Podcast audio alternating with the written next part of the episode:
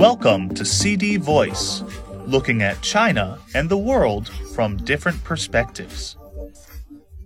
With the upcoming start of the new semester, an increasing number of universities in China are adopting innovative strategies to help students find compatible roommates based on shared lifestyle habits.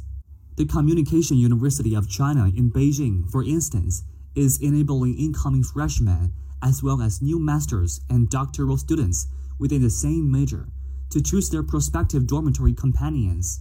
To streamline this process, the university has developed a mini program catering to new students, offering them the opportunity to preview dormitory layouts and bed arrangements.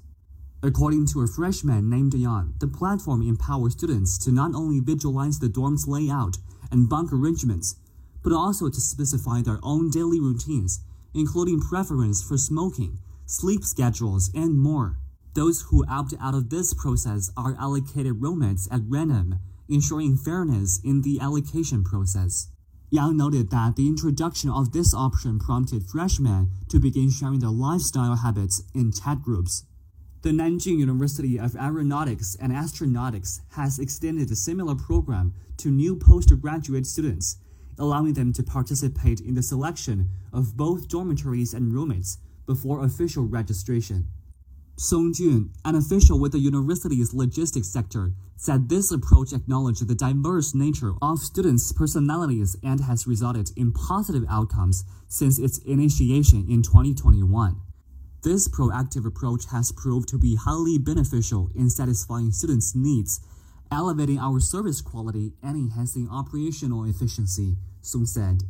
Jiang Anping, Deputy Chief of Education Portal EOL Online, committed these people-centric practices implemented by universities, emphasizing the role in laying a solid foundation for students' academic journeys.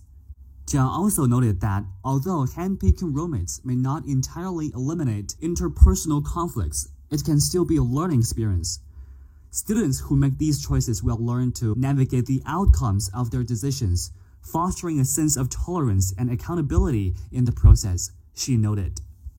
I am Ryan Usher. That's all for today. For more news and analysis, buy the paper. Until next time.